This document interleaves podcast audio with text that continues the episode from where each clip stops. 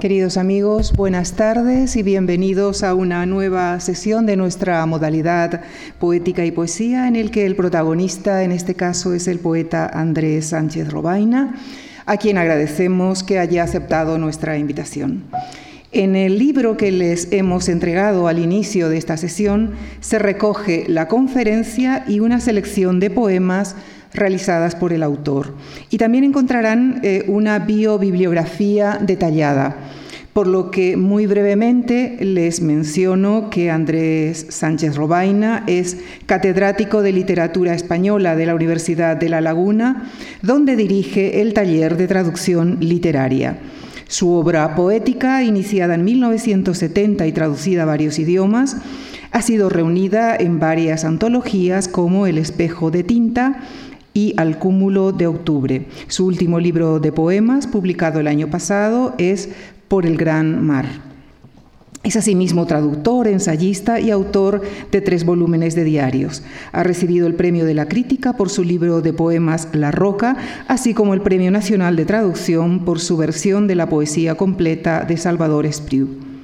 La sesión de esta tarde, como ustedes saben, se desarrollará con una conferencia titulada La palabra de la poesía, que será seguida por la lectura de algunos poemas. Con nuestro agradecimiento les dejo con Andrés Sánchez Robaina. Muchísimas gracias.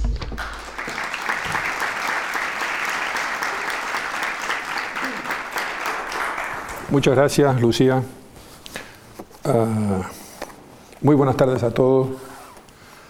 Ah, antes que nada, y mucho más allá de lo que pide lo puramente formal y protocolario, mis primeras palabras serán de sincera gratitud a la Fundación Juan Marc por la ocasión que me brinda de encontrarme hoy ante ustedes y de hacerlo además dentro de un ciclo, poética y poesía, tiene ya un largo recorrido y un muy justificado reconocimiento en el ámbito de las letras españolas del momento presente. Y gracias también, por supuesto, a todos ustedes por acompañarme en esta cita. He expresado en muy distintas ocasiones, algunas de ellas recientes, mis ideas sobre la poesía y la experiencia poética. Hoy no quisiera repetirme ni parafrasearme.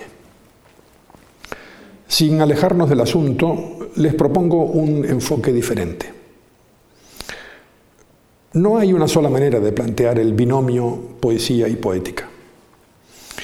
Y sí, en cambio, son múltiples las posibilidades de abordar el denso tejido de vínculos y concordancias entre ambos términos. Entre esas posibilidades escogeré esta vez dos aspectos íntimamente relacionados que pueden conducirnos al núcleo mismo de la cuestión. ¿Cuándo y por qué leemos poesía? No siempre nos resultan diáfanos o fácilmente deducibles uno y otro punto.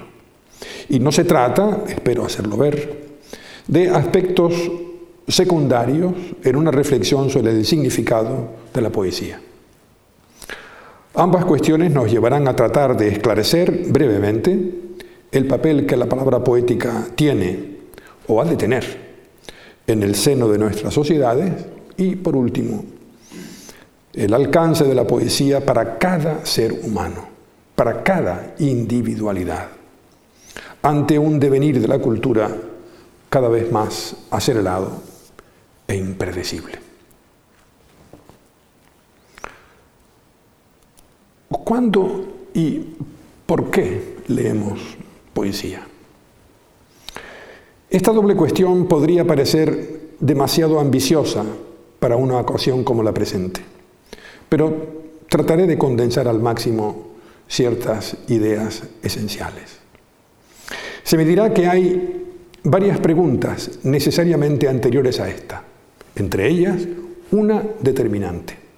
la relativa a la naturaleza misma de la poesía, a la manera que tenemos de asumirla, de interpretar su papel. Dimensiones que por supuesto han sido muy diferentes a lo largo de la historia. ¿Podemos hablar de una esencia de la poesía? Como lo ha hecho una muy conocida reflexión filosófica sobre Helderling.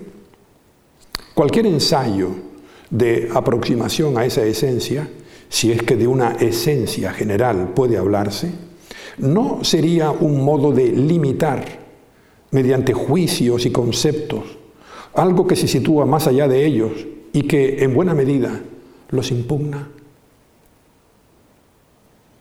¿Cuántas veces se ha querido hablar de la naturaleza profunda de la palabra poética? Un trabajo en el que se han empeñado muy diversos pensadores. Se ha tropezado con su carácter inasible, reacio a cualquier delimitación conceptual. Como si la palabra poética rechazara ser reducida a vanos esquemas y parcelaciones. Es la ineludible carga del eh, plano nocional del lenguaje, son los conceptos, en suma, los elementos que se interponen a la hora de experimentar el sentir absoluto, que es la poesía. Entre nosotros ha sido María Zambrano, a mi ver, quien de manera más explícita ha expresado el hecho de que la palabra poética representa, cito, una palabra que no es concepto, pues es ella la que hace concebir. En mi experiencia, la poesía es la palabra capaz de entregarnos en toda su fuerza lo real, lo existente. La palabra que nos hace revivir esa entrega y esa fuerza cada vez que experimentamos en su exacto tenor la relación simbiótica entre lenguaje y mundo. Se trata de un saber o de un reconocer lo que el lenguaje nos dice del ser y del mundo más allá de todo concepto. Ahora bien, a diferencia del saber científico o del saber filosófico, la poesía es un saber no objetivo, un saber paradójico se acerca a su objeto no con la voluntad de descifrarlo, de interpretarlo, sino de poseerlo. De ahí su vocación de penetrar en el enigma de lo visible o lo palmario y al mismo tiempo su proclividad a mostrar la luz del oculto y la realidad de lo invisible. Tanto en un plano como en otro hay un sustrato de atrayente, poderoso misterio. Un misterio que no invita a descifrarlo, sino a vivir en él. La poesía es, pues, una misteriosofía. De hecho, la poesía aspira a poseer lo real, lo existente, a través de lo que podríamos llamar con Juan de la Cruz una ciencia del amor. Esto es, un saber de la unidad, un saber unitivo, un saber que aspira a la experiencia verbal de la no dualidad. No estoy tratando de definir o de delimitar una esencia, ni el campo de búsquedas y de tentativas de la palabra poética, un campo en rigor tan vasto y variado como lo es la palabra poética en la historia, en las diferentes culturas y en la práctica particular de cada poeta. Lo que me interesa ahora es mostrar cuáles han sido y cuáles son esas búsquedas en mi particular experiencia. Y debo todavía aclarar o matizar que cuando hablo de lo real o de lo existente, me refiero tanto a lo que todos los seres humanos compartimos, la realidad física, el mundo material, el entorno cotidiano, tan diverso en sí mismo, como a la realidad que la palabra poética crea. Solo un estrecho concepto de lo poético ha podido y sigue pretendiendo hacernos creer que la palabra poética reproduce lo real sin transfiguración alguna. Como si la palabra tuviera como cometido único duplicar verbalmente algo ajeno a ella y desconociendo o pretendiendo desconocer que todo un complejo proceso sensible se abre cuando las palabras no se limitan a designar, sino que aspiran a penetrar la realidad del ser y del mundo, a interiorizarlos. Y ello incluso en la lengua más coloquial, en las formas más elementales de la comunicación diaria. La palabra poética crea realidad, vuelve real lo que solo parece existir en el ámbito de lo imposible y lo invisible. Cuando Juan de la Cruz habla de ciervos, valles y riberas, está creando una realidad poética, no alegorizando o repitiendo en el lenguaje una realidad dada, es decir, no hace uso de significantes de carácter conceptual que nos remitan a una realidad diferente de ellos mismos, como han señalado algunos intérpretes críticos de esta obra poética. Cuando Góngora, en fin, dice que el rostro de la ninfa Galatea era, era una nieve roja, ha sido el lenguaje el que ha creado una realidad nueva. Una realidad que solo es posible en el lenguaje mismo. Una realidad capaz de alumbrar nuestro mundo, capaz de ofrecernos de él inesperadas versiones que expanden hasta límites imprevisibles nuestro mundo perceptivo. En ese momento, en ese rapto que el poeta hace posible a través del lenguaje, reconocemos la infinitud de lo real. El ser puede fundirse, ser uno con el mundo. El poeta, sin embargo, corre hoy más que nunca el peligro de entregarse a un lenguaje que se aparte tanto del mundo empírico que éste acabe desapareciendo o diluyéndose por completo. Es decir, se arriesga en todo momento a la seducción de los poderes abstractos del lenguaje. Esta es su lucha y también su destino. De esa lucha el poeta sabe, sin embargo, que no siempre saldrá victorioso, pero sabe también que ha de combatir con todas sus fuerzas para que el sentir absoluto de la palabra, de las palabras, no se vuelva hacia sí mismo, no se convierta en el centro y el objeto último de esa búsqueda. Es a mi ver, la parte más decisiva de su vigilia y una de sus máximas responsabilidades. Es en ese preciso ámbito de reconocimiento y de identificación entre palabra y mundo donde se produce la reunión, la unificación del sentir y la conciencia. Cuando leemos poesía suele operarse un proceso de identificación con lo leído, o cuando menos de convocación o llamada hacia sus elementos más atrayentes, como si estos nos llevaran a un irresistible territorio de fascinación, de celebración o de conjuro. La compartida experiencia de la palabra poética hace posible que el lector perciba y sienta en diversos grados el reconocimiento y la unificación aludidos. Si la poesía es, entre otras cosas, según se ha dicho alguna vez, una intensificación de la vida, si logra fundir palabra y mundo en una única o unitaria realidad, el lector actualiza esa unidad en la lectura, la hace suya, la recrea y la revive. Todo ser humano posee lo que se ha dado en llamar el sentimiento religioso espontáneo, que es, según unas conocidas palabras de Romain Roland, completamente distinto de las religiones propiamente dichas la sensación de lo eterno. Una experiencia descrita en numerosas ocasiones y en muy diferentes culturas. ¿No es precisamente uno de los testimonios más constantes de la poesía? Una de sus más firmes pruebas. Una demostración de su fatalidad espiritual, de su destino. La poesía trata de recuperar una y otra vez ese sentimiento. Un sentimiento que compromete tanto a nuestra existencia en su realidad más honda, como a la vida colectiva, a la que enseguida volveré a referirme.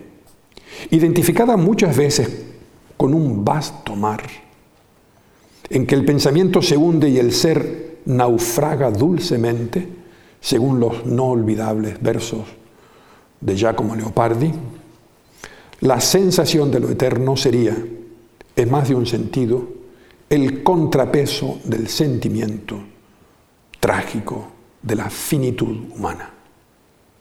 Y también se diría la señal acaso más pura de la necesaria reconciliación con el límite de nuestro existir, de nuestra vida.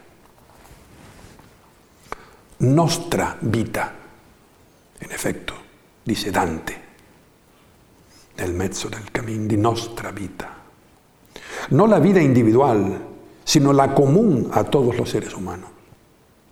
Es este elemento un elemento decisivo, sin duda, lo que a mi ver distingue a la poesía respecto a la experiencia mística, a la que está tan vinculada en su raíz y con la que confluye o coincide en buena parte. Ni Dante ni Leopardi son poetas místicos. Y sin embargo, tanto el sentimiento de lo eterno como lo que antes llamé el saber unitivo están muy presentes en uno y otro.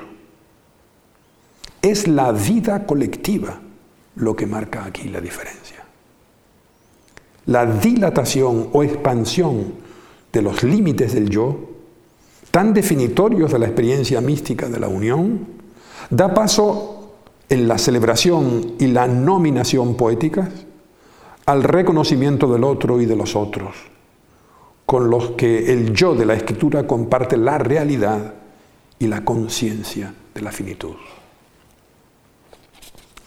Todo poema, todo verdadero poema, expresa de un modo u otro la reconciliación con esa realidad y esa conciencia. ¿Cuándo leemos poesía? En rigor no hay ninguna situación concreta que la reclame o que la favorezca, aunque sabemos que en determinadas circunstancias su sola presencia, su compañía, nos consuela de ciertos males, de las adversidades consustanciales a toda vida humana. Cuando digo, sin embargo, que no hay ninguna situación concreta que reclame o que se vea favorecida por la lectura de poesía, lo que trato de subrayar es que la palabra poética puede acompañar todos los momentos de nuestro existir, como alivio, apaciguamiento o celebración espiritual y también como intensificación de la vida. La lectura de un poema puede en efecto conducirnos a la expansión y aún a la destrucción de las fronteras del yo. Pues el encuentro con una distinta subjetividad abre las puertas a la conciencia suprapersonal, al encuentro del otro y de los otros. ¿Cuándo leer poesía? ¿Cuándo acudir a ella, a su indesplazable, insustituible testimonio? En todo momento, cabría decir en toda circunstancia, según los distintos grados en que experimentemos su necesidad, en que oigamos su llamada, en que solicitemos su compañía. ¿Y por qué leerla? Porque alimenta el sentimiento unitivo, espontáneo, que es connatural a toda vida humana, y porque da testimonio en suma de los más hondos estados de conciencia, tanto de la conciencia individual como de la conciencia colectiva, según he intentado subrayar, incluyendo la conciencia temporal e histórica. Debo subrayar esta última testificación, la temporal e histórica, de la que tantos ejemplos ofrece la poesía moderna. Y no es extraño que de la palabra de la poesía hayan surgido algunos de los más estremecedores documentos de las terribles tragedias que han debido experimentar nuestras sociedades en el último siglo. No es posible dar la razón al célebre dictum de Adorno acerca de la poesía después de Auschwitz. Porque es después de Auschwitz, justamente, cuando más necesidad tenemos de recordar el invaluable trabajo que la poesía realiza sobre la memoria y sobre el sentimiento de esperanza ante la desintegración de la idea misma de lo humano.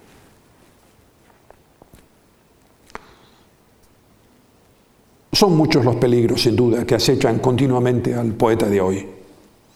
Ya he señalado algunos, de manera especial el que se refiere a la necesidad de no sobrevalorar el lenguaje, de no saturar la arbitrariedad de los signos, hasta apartarlos por completo del mundo, hasta alejarlos de la realidad empírica. Quisiera ahora aludir, por otra parte, a otro peligro no menos amenazador. La confusión generada en tiempos recientes por la llamada socialización electrónica. En lo que a la poesía atañe, es común hoy encontrar, tanto en la esfera digital como fuera de ella, pero nacidos al, al calor de la revolución cibernética, textos que aspiran a reclamar su recepción como poemas y que de hecho son acogidos por muchos bajo ese nombre.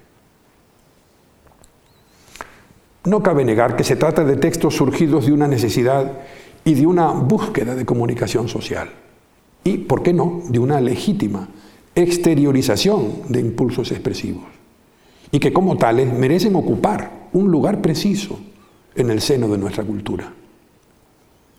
La confusión proviene, sin embargo, del hecho de que tales textos se presenten y sean recibidos como palabra poética, cuando en realidad ni por su naturaleza, ni por sus aspiraciones, ni por sus características más definitorias podrían ser asociados a la indagación del sentir absoluto y de las otras dimensiones de lo poético que he intentado esbozar aquí. Esos textos constituyen, a mi juicio, otra cosa. Representan un fenómeno peculiar que es preciso examinar en un contexto preciso. Un fenómeno necesario, tal vez, pero acaso plenamente justificado por la realidad de la comunicación en el mundo de hoy y que con toda probabilidad va incluso a ampliarse en el futuro, pero que es obligado a interpretar como tal manifestación o fenómeno aparte y con sus canales específicos. Corremos el riesgo de dar por válido lo que podría entenderse como un gran equívoco cultural, cuando en realidad el equívoco o el problema se diluye si reconocemos que de hecho se trata de realidades aspiraciones y búsquedas perfectamente diferenciadas. El fondo problemático de la cuestión no reside en el medio electrónico mismo, por supuesto, tan enriquecedor en muchos sentidos, así como dudoso y amenazador en otros tantos, sino en el hecho de que haya sido utilizado deliberadamente o no como un intento de instaurar el modo verdadero y verdaderamente actual de lo poético y de su circulación. Un modo respaldado y validado por la respuesta mayoritaria de sus destinatarios. Algo que supone inevitablemente reducir a Juan de la Cruz y a Góngora, a Helderlin y a Leopardi, a Rambaud y a Darío, al ámbito de la vieja y superada cultura libresca una cultura inaccesible ya al público de nuevas mayorías, dispuestas a acoger un nuevo concepto de poesía. Es inútil, desde luego, contra tales certezas fundadas en la recepción multitudinaria, insistir en que valgan lo que valgan, los textos de la ciberpoesía no resisten el más pequeño análisis fuera del contexto sociológico y comunicativo en que nacen y del público al que van destinados. Entre tanto, el papel de la poesía y del poeta en el mundo de hoy se va haciendo cada vez más difícil. No solo existe en el poeta el riesgo del exceso de autoconciencia, señalado en numerosas ocasiones, esto es la disolución y aún la anulación de la inocencia del decir, de la simplicidad del acto poético, sustituido por la conceptualización, a veces involuntaria, y por los automatismos dominantes en nuestras sociedades tecnológicas. Existe ahora también otro peligro, el de que un determinado público interprete como palabra poética lo que es, antes que cualquier otra cosa, una peculiar modalidad de comunicación carente de cualquier exigencia, entregada a una suerte de exhibicionismo expresivo, marcado por la trivialidad y una superficialidad desconcertante. Nada más lejos de la realidad. El suponer que la poesía de hoy está al margen de las preocupaciones, las angustias, las inquietudes y los interrogantes de la vida contemporánea. No se deberá esperar de ella, sin embargo, respuestas fáciles, ni fórmulas aduladoras, y menos aún una renuncia a lo que ha sido siempre su naturaleza más honda. Sabemos que esa capacidad de resistencia representa, por otra parte, un alto coste, un coste, al que la poesía está habituada desde que su aventura, su búsqueda órfica, la aleja de un público que pide la comodidad de un producto la mayor parte de las veces trivial, rápidamente consumible y rápidamente sustituido por otro no menos trivial.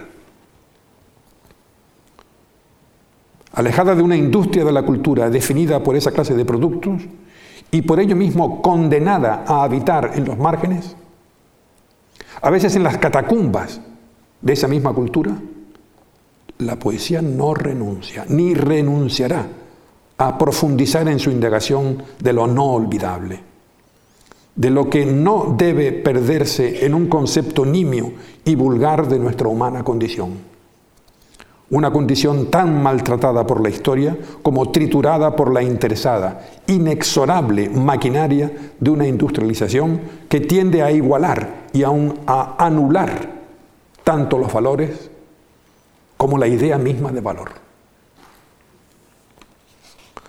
No puedo dejar aquí de referirme a un hecho que debe interesarnos a todos de manera muy especial en lo que concierne precisamente a la restitución de la idea de valor. Una de las grandes responsabilidades del poeta contemporáneo reside, a mi juicio, en la necesidad que éste tiene de hacer respetar y proteger, aun en su marginación y su condena, el testimonio de la poesía. No es la primera vez que señalo hasta qué punto la palabra poética, como aventura radical y difícil que es en sí misma, como sentir absoluto que no puede renunciar a su dificultad y su profundidad, corre hoy el riesgo de quedar aislada en su idioma de origen y ver limitado así su alcance, una limitación que la conduce no pocas veces hasta los límites mismos de la invisibilidad. La traducción desempeña aquí un papel decisivo. Y es tarea ineludible, a mi juicio, para el poeta contemporáneo, contribuir a identificar la grandeza y el valor de la poesía escrita en otras lenguas y llevarlas hasta la lengua propia. Resulta hoy incomprensible, incomprensible, que el poeta, cada día más consciente de su marginación de la industria cultural, no contribuya con todas sus fuerzas a recrear y enaltecer las búsquedas y los logros alcanzados por poetas que en otras lenguas a veces muy minoritarias, han luchado, como él mismo, por ser fieles a su testimonio profundo. Si el poeta tiene verdadera fe en su trabajo, no puede permanecer indiferente al hecho de que grandes obras escritas en otras lenguas resulten inaccesibles a causa de las condiciones impuestas por la industria de la cultura, cuyos intereses no son distintos a los de la industria en general.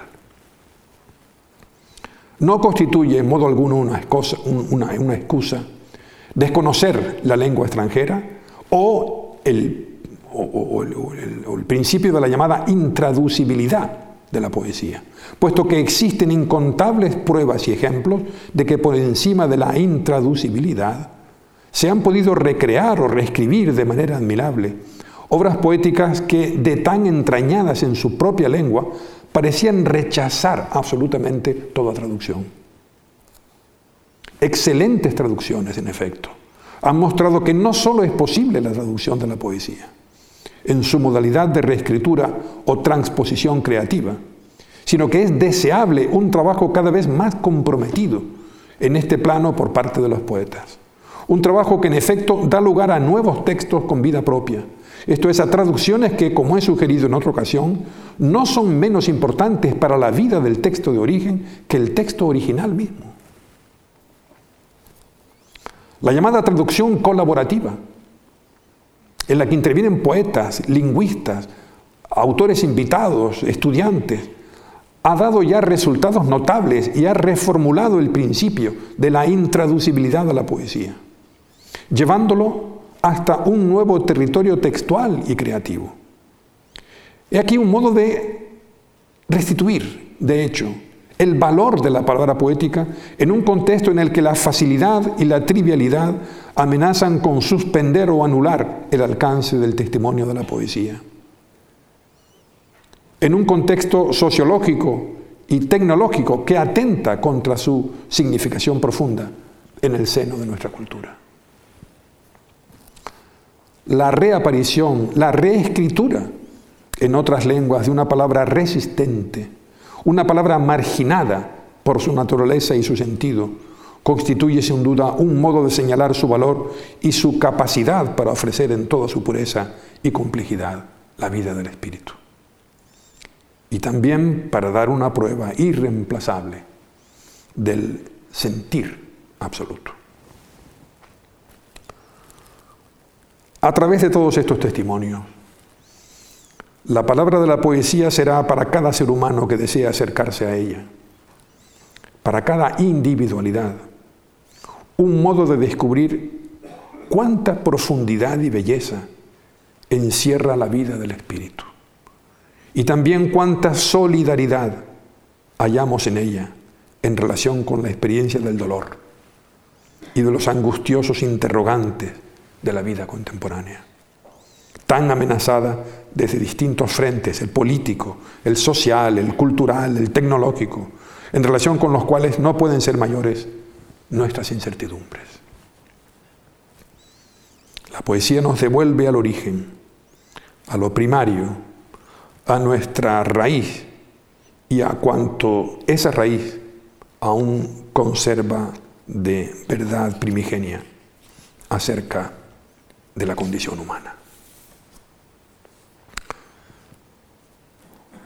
Bien, esta es la parte, vamos a decirlo así, dedicada a poética. Y paso ahora a la segunda parte de este acto, es decir, a leerles una breve selección de mis poemas. Empecé a escribir en mi adolescencia, cuando no había cumplido todavía 14 ah, años, y ya antes de cumplir los 18, publiqué un pequeño cuaderno de versos titulado Día de aire, tiempo de efigies. Esto ocurría en 1970, es decir, hace ahora exactamente. Lo hará este verano, este mes de agosto, 50 años. El primer poema que quiero leerles es un poco posterior a esa fecha. Pertenece al libro titulado Clima, publicado en 1978. Brisa, gaviotas, nombres. El aleteo de gaviotas que inundan la línea de la playa. Danza sobre el barranco inundado de luz el trasiego sombrío de las gaviotas que penetran en el aire reseco. Di tu nombre una vez más, verano ciego, en laderas fulmíneas. Chilla, silba, remóntate, gaviota. En el pequeño bosque de delgados abetos, pósate ligereza. Al paso de la brisa salada, saltad luces lindantes. oleaje anudado bajo la transparencia, arráncame. Peces, súbitos peces, voladores, gaviotas en la altura giratoria. Ved la luminosidad. Decidme vuestro nombre. Climas del mediodía.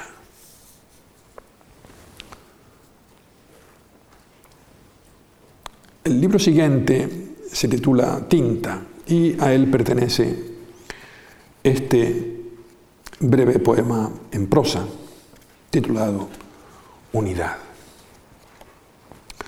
Gime la masa de los árboles. En el barranco, sacos, un círculo de piedras, el sol de las seis, la perfecta inmovilidad, el pinar en la línea curva de las últimas montañas, los ojos amarillos del gato negro. En los ojos del gato el sol cestea, la masa de los árboles, el agua estancada, ramas secas, el camino de piedras, bolsas de plástico brillante y negro movidas por el viento, arbustos displicentes, obedientes, milanos errabundos, los pájaros negros en el círculo henchido de las ramas de una palmera, eco de aguas que fluyen. En mis oídos suena el agua ronca del aire entre los platanares. El sol en una roca, la roca soleada, los actos del viento, las sombras de las piedras. Desde la ventana todo respira y se responde. El vuelo circular de una golondrina, la tunera reseca, el cardón erecto, la sombra fugitiva de la golondrina, el arco de la pata del gato en la roca soleada, el salto sigiloso, misterioso, las ramas secas, el murmullo cada vez más denso, las palabras que acalla, el soplo ardiente, el golpear del viento de las seis de la tarde al fondo del barranco.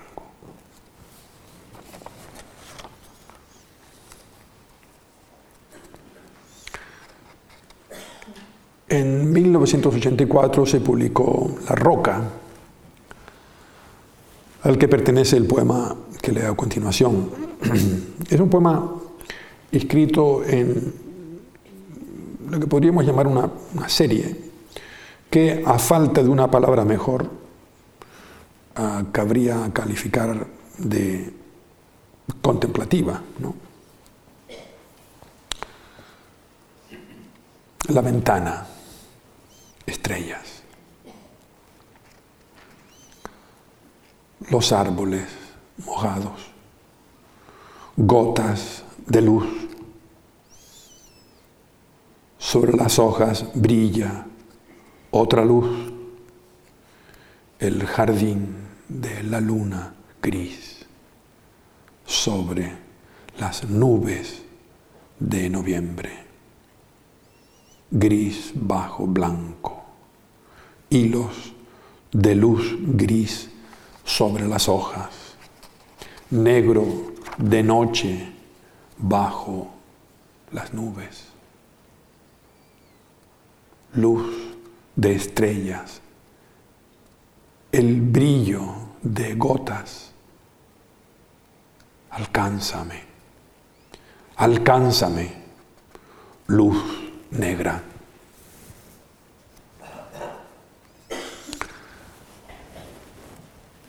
En mi escritura no son raros los poemas nacidos a partir de una especie de ensoñación, ya sea de carácter espacial o temporal. En este caso ese signo más bien temporal, y yo diría que incluso histórico. El nombre de Virgilio. En los muros, las páginas del tiempo, vuelve a escribir el nombre de Virgilio. el polvo llega hasta tus ojos ciegos. Los latidos del mar son tus latidos. En este mismo instante silencioso, las muchachas conversan en el atrio, corren alegres entre las columnas, desaparecen en un parpadeo. Viste alzarse el tobillo en la carrera, desprenderse la túnica amarilla en medio del calor. La tarde gira sobre sí misma en aquel cuarto en sombra. La mentira y la muerte en la sonrisa del senador, la amarillez del cínico, la hoja vibrátil en la luz de agosto, las formas monstruosas de las nubes antes de la traición, la garza, el chopo ligero en la mañana de noviembre y otra vez aquel cuerpo que brillaba entre las olas imperecederas. El sol de nuevo sobre las colinas, el tiempo del horror y de la sangre. Dijiste, el polvo reina, el polvo sobre el reino del amor y la ceniza. Cruzan cigarras, pero ya tus ojos se van tras los racimos transparentes, tras la viña tomada por el polvo, el oro, el sol que brilla entre los siglos. Todo tiempo es un tiempo de terror y de esplendor. Los signos en el muro dicen el nombre de Virgilio. El tiempo se ha detenido para ver su obra. Abre los ojos. Ya no existe el nombre que escribiste con mano temblorosa sobre tu sueño nada sabes, solo el sol, el tiempo, el nombre de Virgilio.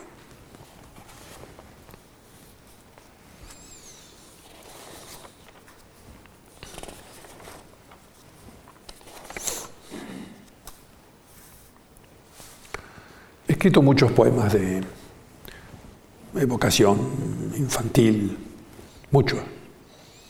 Incluso algunos no lo, parecen objetivamente, pero son recreaciones eh, de mis experiencias infantiles. Voy a leerles uno titulado La higuera. Estuvo siempre allí el árbol de mis juegos. Se diría que estaba antes del tiempo ya, como un dios del origen en el amanecer, junto a la casa. También él despertaba, sacudía la luz alrededor en la mañana del mundo. El día lo llenaba de murmullos, los perros giraban en su sombra, los trémulos reflejos del sol bajo la vibración del día que escapaba hacia una sombra ciega, una clausura. La higuera resistía a la luz y a los vientos. El niño contemplaba las hojas agitarse en la luz, los nudos retorcidos en la brisa sencilla, los frutos de espesa claridad, de luz madura. El niño que miraba las ramas entreabiertas tenía miedo a la noche, a la entrada del ramaje en lo oscuro. La higuera seguía erguida allí en un sueño de eternidad contra la noche. El tiempo la golpeaba, sin embargo. El tiempo nocturno hoy la rodea. Mi noche la enterró en el tiempo ciego. Leo los fragmentos oscuros, junto noche con noche en la unidad.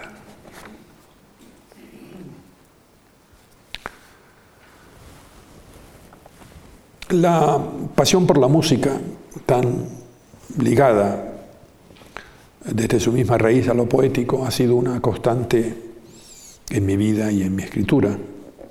Este poema está dedicado al gran polifonista inglés Thomas Tallis y especialmente a una de sus obras, para 40 voces, muy famosa, espem inalium. El poema se llama sencillamente A Thomas Talis. Otra vez esas voces, ese cántico, claro y oscuro a un tiempo.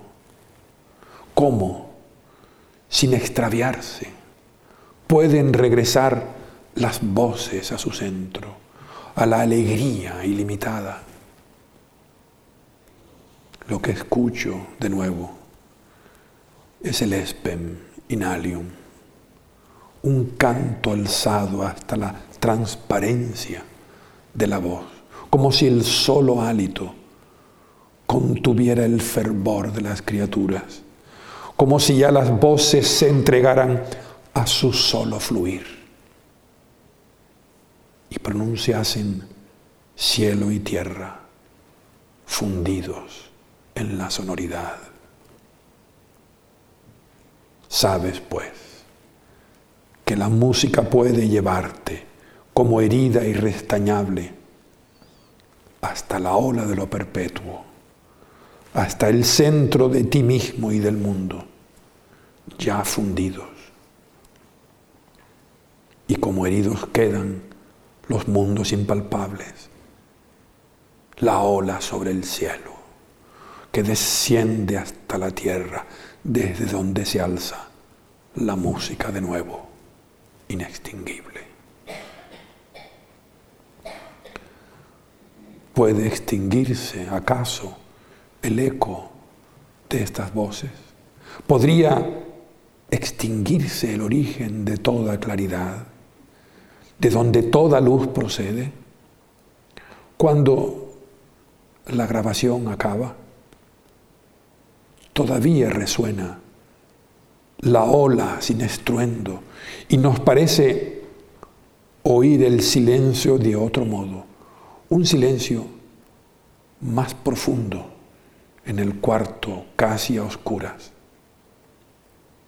las olas del origen sobre el mundo. Solo entonces, callado, sé decir gracias voces palpables, indecibles, voces celestes. Gracias, Tomás Dalis.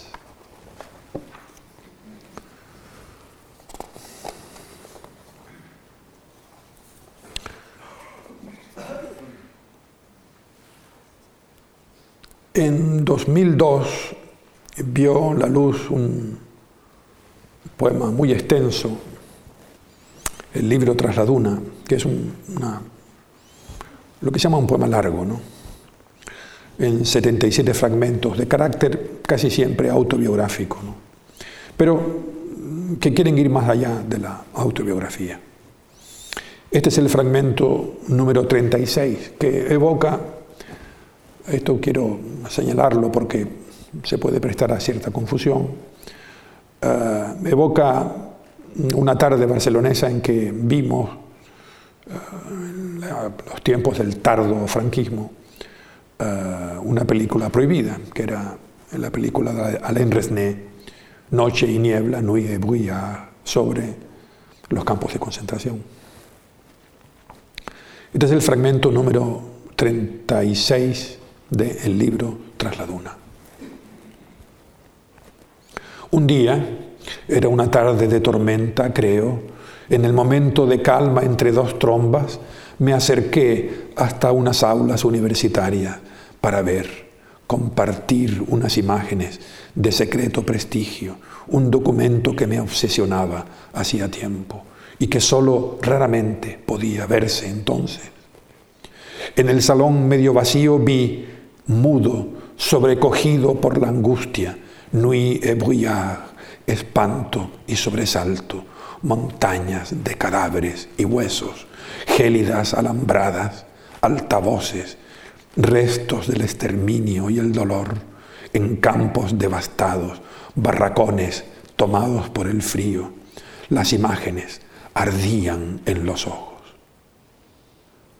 Y de pronto, cuando el filme acabó, Cuando el horror se apoderó de todos y el silencio gobernaba el salón, un hombre alto, menos viejo que lo que las imágenes nos hacían creer, fue presentado brevemente y habló.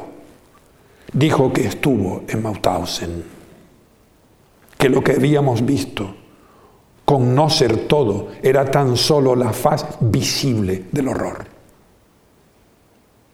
Que tras aquello se ocultaba otro horror, un horror que en realidad no puede decirse. Ese decir está acaso en el límite imposible del decir. Y cayó. Volvió el silencio. Nos fuimos. Ya en la calle. Me pareció escuchar como un rumor. Era el sordo rumor de lo innombrado bajo el silencio atroz del cielo ciego.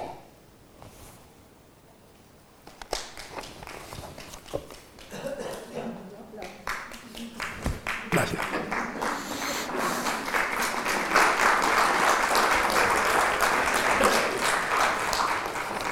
Leo, gracias. Leo a continuación un par de fragmentos más, este, el tiempo se viene encima, de este libro Ah, en este caso algunos fragmentos de tipo amoroso.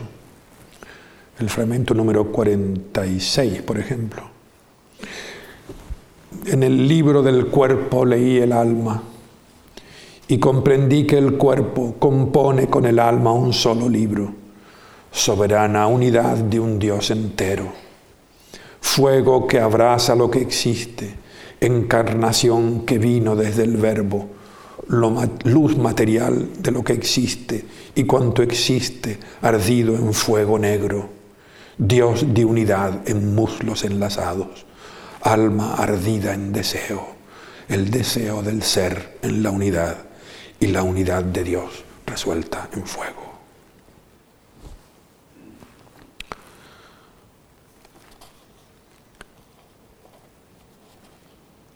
Leo uno de los fragmentos finales del libro Tras la Duna. Nube del no saber, espesa nube o niebla, nos circundas, nos disuelves en ti, nos anonadas y nos fundes a tu indiviso ser y desaparecemos. Blanda materia de tiniebla y nada, acógenos. Que el cielo remontado alce nuestra ceniza y que seamos una nube cernida sobre el mar.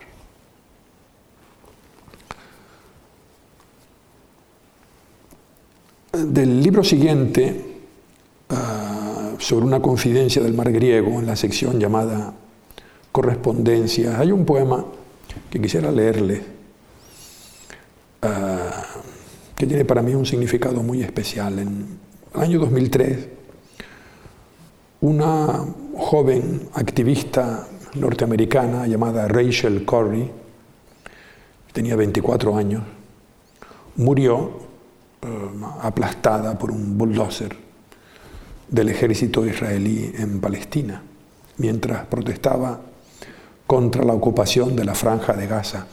Fue un caso muy, muy eh, comentado, en fin, hubo fotos sobrecogedoras porque ella estaba tumbada para evitar que los ah, ah, israelíes ah, se apoderaran del territorio. Estaba tumbada con un grupo de amigos y amigas de todo el mundo.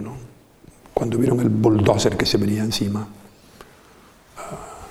todo el mundo escapó corriendo, salvo ella, que murió aplastada en el acto.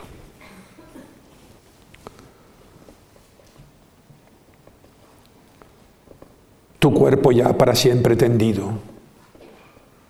Rachel Corrie, en la tierra que te llora. La excavadora lo batió en el surco de la impiedad sobre la tierra roja. Bajo el metal del odio atravesaste la luz. Nunca supiste de la sombra. Tu cabello solar alumbra el aire. Tu mejilla nos honra. Este otro surco dejo, Rachel Corrie, en tu paz, tu memoria.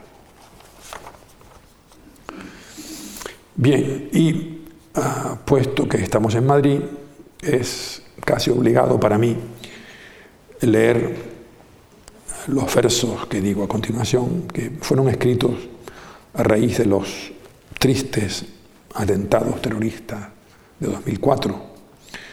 En estos versos se alude tanto a los, es un poema muy breve, se alude tanto a los acontecimientos mismos como a la gigantesca manifestación que hubo aquí en Madrid al día siguiente. Muchos de ustedes se acordarán, bajo, una, bajo la lluvia, era una especie de mar de paraguas, de una manifestación multitudinaria. El poema se llama Madrid para una elegía. Pasan trenes en marzo atestados de lágrimas palabras o susurros bajo un cielo dormido, mejillas presurosas que de pronto se tornan amasijo de hierros en el alba, claridad de la sangre. En el crepúsculo se juntaron los rostros silenciosos. En todos los paraguas del dolor resonaba la piedad de la lluvia.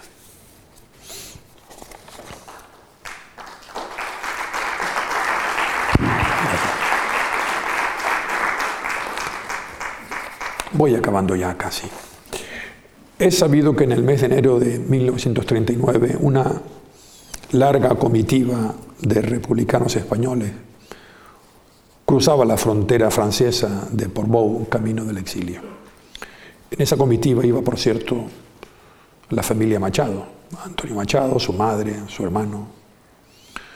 En esa comitiva, también junto a otras mujeres y niños y ancianos, iba a pie María Zambrano, quien en una crónica, ya cuando pasó a vivir a Madrid, eh, contaba que delante de ella iba un hombre con un cordero Ah, sobre los hombros. Era lo único que tenía, un cordero.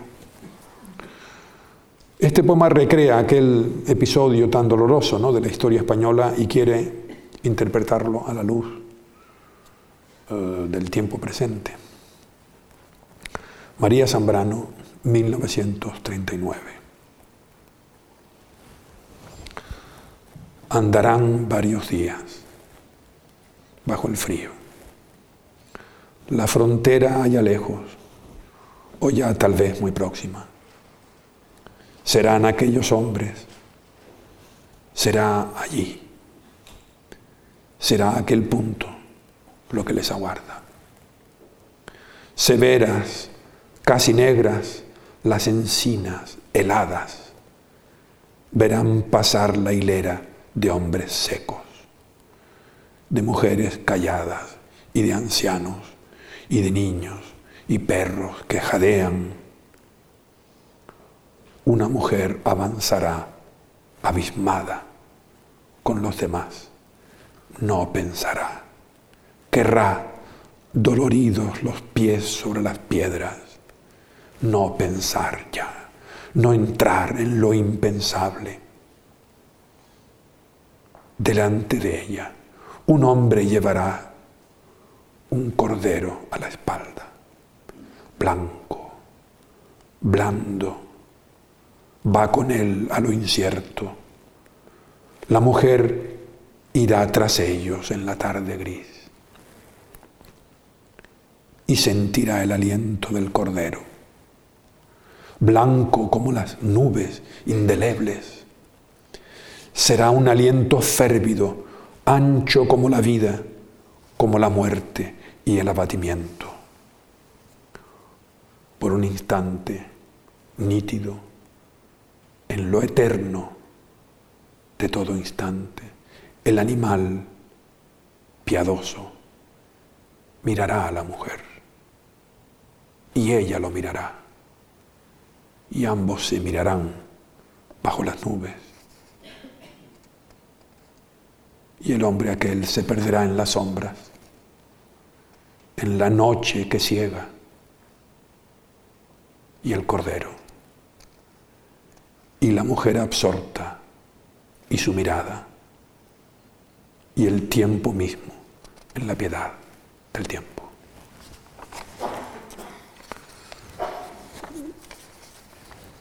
Y ya para acabar, les leo dos fragmentos de mi último libro, que es también un poema extenso de carácter unitario, pero en fin dividido en distintos fragmentos. Les leo un par de fragmentos nada más. Y con eso ya acabo.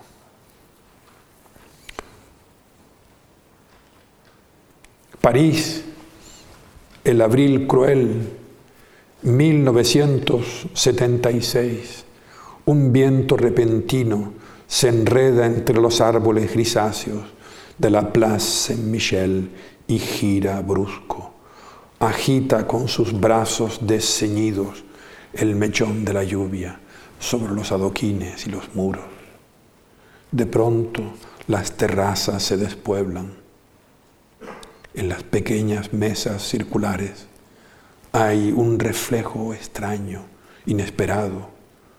Enmudecen las voces y los ruidos.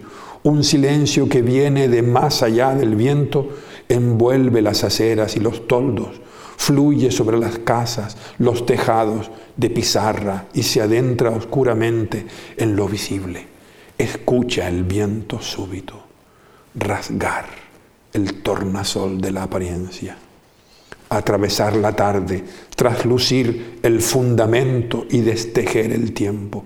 Es lo desconocido que penetra de pronto en el ahora y lo entreabre y caemos en él como en un foso de silencio y quietud, en la piedad del tiempo, mientras llueve, mientras vemos el agua golpear los adoquines ondularse los toldos bajo el viento y el instante entregarse a la ceniza.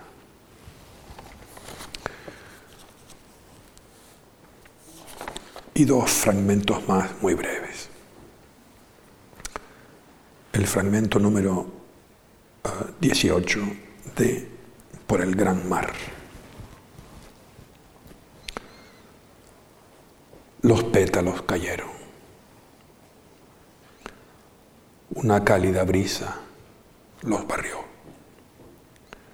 Yo llevaba una rosa del jardín, la puse allí, en el mármol con tu nombre. No tardará en agarse, ser barrida a su vez. Sonó un tañido de campanas. Pronto diluido en el aire de la mañana gris. Quería estar contigo, acompañarte en la pura extinción.